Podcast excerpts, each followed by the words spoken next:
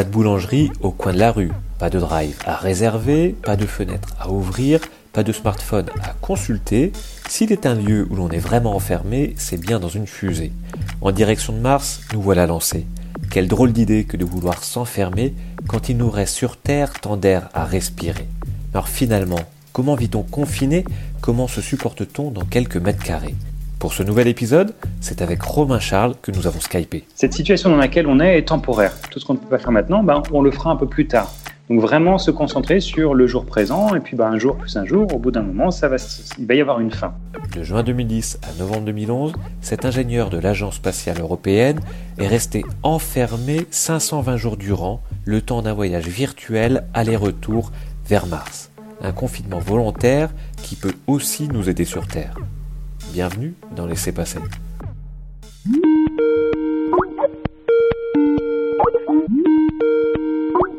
Bonjour Romain Charles. Dans quelles conditions de confinement euh, vivez-vous euh, actuellement? Alors actuellement, je suis confiné à la maison en télétravail depuis 13 jours exactement. Et voilà, je suis à Cologne en Allemagne. Les conditions de confinement en Allemagne sont-elles assez proches de, celles que l'on peut avoir en France, euh, a priori? Les conditions sont assez proches, mais il y a une grosse différence, c'est qu'il n'est pas, nécessaire d'avoir une attestation à chaque fois qu'on sort de la maison.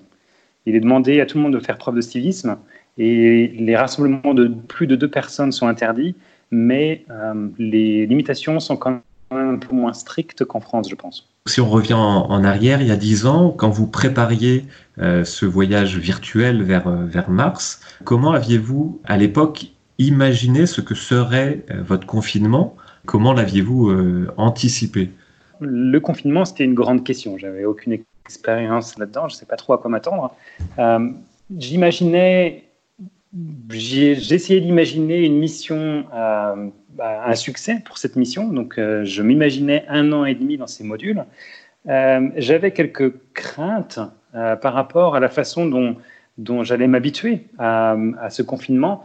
en particulier, une chose que j'avais ressenti lorsque j'avais des week-ends un peu, peu fainéants à la maison, où je ne sortais pas du tout de week-end. À la fin du week-end, en général, j'avais je un petit mal de crâne, j'étais pas super bien.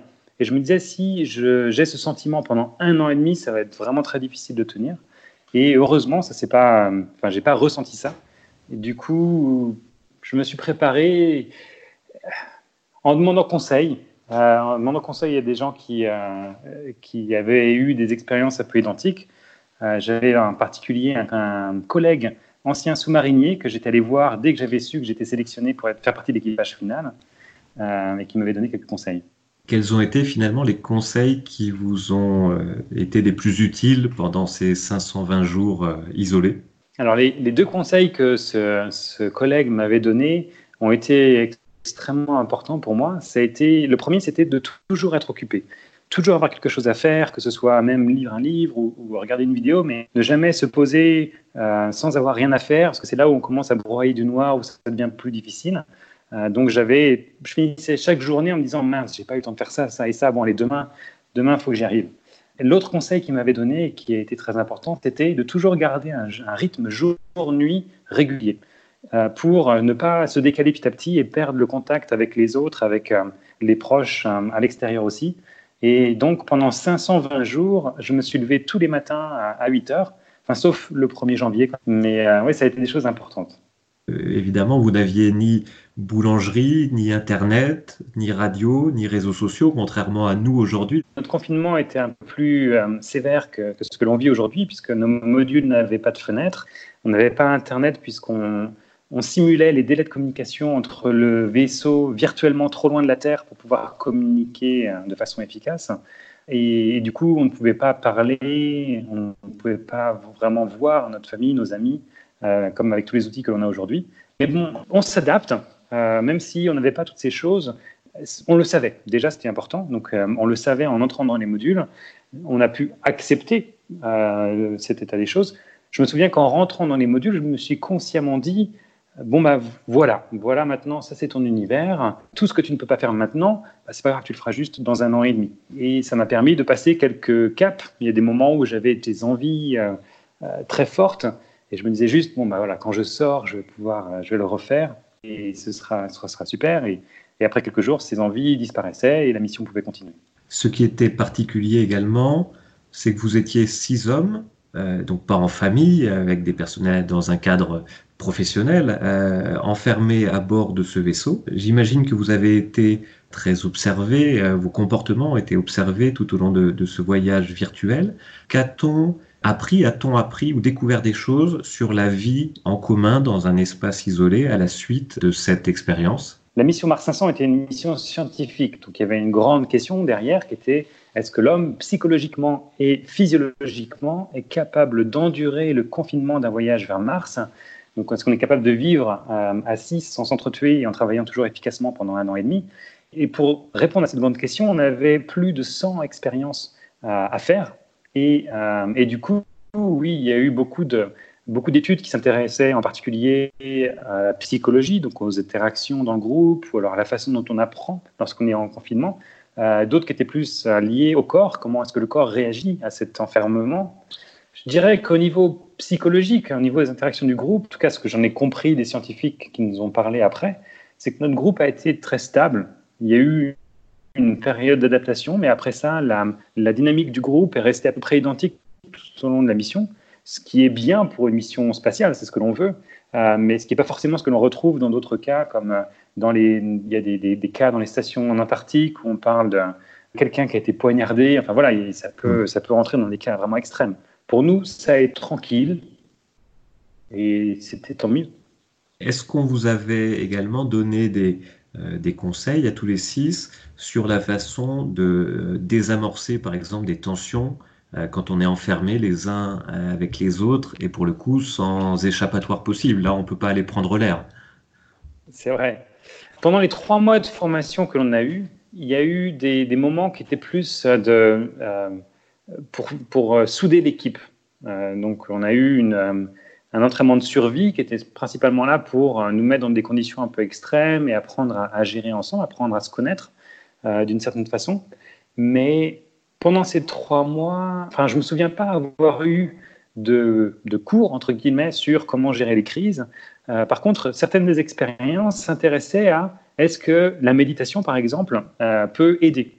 Et donc, on a eu plusieurs cours pour apprendre à, méditer. Et certains membres d'équipage euh, ont continué cette méditation pendant tout le voyage. Les autres, on leur demandait de ne pas le faire pour essayer de voir s'il y avait une différence, si ça apporter quelque chose. L'alimentation, dans cette période euh, d'isolement et de voyage dans le simulateur, était importante et finalement un, point, un rendez-vous important aussi au quotidien La nourriture était vraiment centrale euh, pour, pour beaucoup de raisons au final, mais, mais je pense que ça parle à, tout le monde aussi. Le premier point, c'est que pour les huit premiers mois, notre nourriture, c'était une expérience scientifique qui s'intéressait à la façon dont le corps absorbe le sel. Donc pendant huit mois, on n'avait aucune liberté dans ce que l'on mangeait. Chacun d'entre nous avait un menu précis de tout ce qu'il devait manger pendant la journée et rien de plus, rien de moins. Donc euh, ça, c'était quelque chose qui était assez, euh, assez dur, en particulier pour les journées spéciales, comme pour Noël par exemple, euh, parce que le menu n'était pas lié à ces journées-là, n'était pas lié au calendrier. Donc pour Noël, c'était brocoli et boulettes de viande, ce qui n'est pas vraiment un menu de Noël. Donc il y avait ce côté un peu frustrant pour la première partie. La deuxième partie, c'était plus, euh, on, avait, on était juste conseillé, il y avait un menu qui était conseillé, mais on n'était pas obligé de suivre. Par contre, pour ne pas mettre nos, stocks en péril, on suivait le menu qui était proposé, donc qui était un menu hebdomadaire. Mais toutes les semaines, c'était le même menu. Tous les lundis, c'était la même chose, tous les mardis, c'était la même chose. Et au bout d'un moment, il y, avait une sorte d'ennui qui, s'instaurait et la nourriture n'était pas aussi attrayante qu'elle pouvait l'être au début. Donc il y avait cette autre difficulté.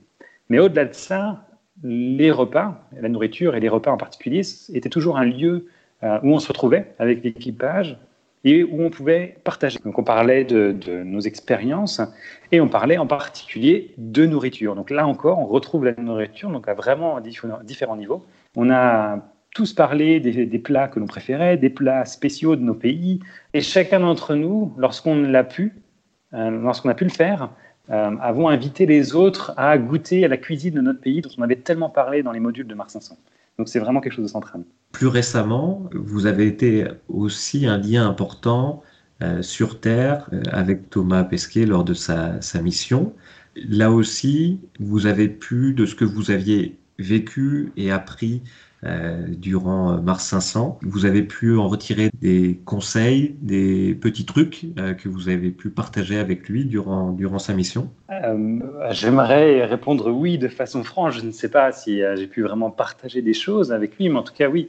en tant qu'ingénieur support des astronautes, mon rôle est de faciliter la vie quotidienne des astronautes pour que eux puissent se concentrer sur leur mission. Donc c'est plein de petites choses qui, pour moi, sont clairement importantes parce qu'elles l'ont été pendant Mars 500. Euh, donc j'essaye de donner le, meilleur de moi-même pour que ces petites choses, pour les astronautes, ne, deviennent pas des, euh, des problèmes ou soient là pour les aider lorsqu'ils en ont besoin. Et c'est la nourriture spatiale, encore une fois, la nourriture. Euh, c'est être avec la famille ou avec l'astronaute lors des campagnes de lancement, qui sont des moments assez uniques dans la vie d'un astronaute. Euh, s'assurer que la famille et l'astronaute puissent communiquer lorsque l'astronaute est dans l'espace.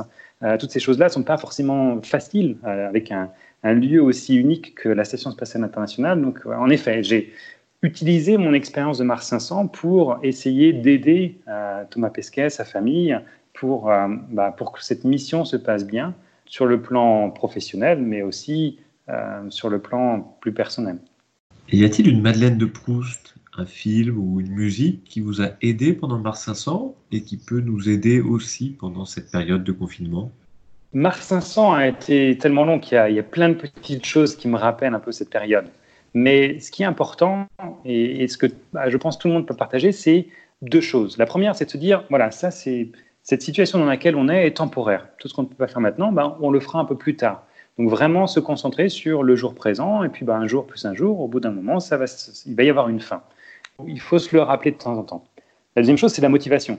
Lorsque je suis rentré dans les modules de Mars 500 pour euh, ce confinement, j'avais deux motivations principales. Une première qui était plutôt altruiste, qui était, euh, j'avais vraiment envie, si je le pouvais, de mettre ma petite pierre sur le chemin qui nous mène vers l'exploration martienne. Euh, mais l'autre qui était un peu plus égoïste, c'est que j'avais très envie de travailler dans le spatial. Et je me disais, bah, peut-être que je me ferais connaître si je passe différentes étapes de sélection. Et j'ai eu la chance d'être sélectionné au final, donc ça m'a vraiment aidé pour avoir le travail que j'ai actuellement. Donc, cette motivation, elle a été présente en moi pendant tout mars 500, pendant tout le confinement. Aujourd'hui, notre motivation à tous, elle est, là, elle est présente. C'est vraiment de protéger nos proches, notre famille, nos voisins, nos amis, de limiter la propagation de ce virus. Donc, cette motivation, on la partage tous. Et il faut de temps en temps y revenir pour se dire, mais pourquoi est-ce que je suis là? Oui, c'est pour une bonne chose. Laissez passer, c'est terminé, mais on se retrouve demain pour un nouvel épisode. Profitez du confinement pour écouter tous nos podcasts sur le site sudouest.fr et sur nos applis. À demain dans Laissez passer.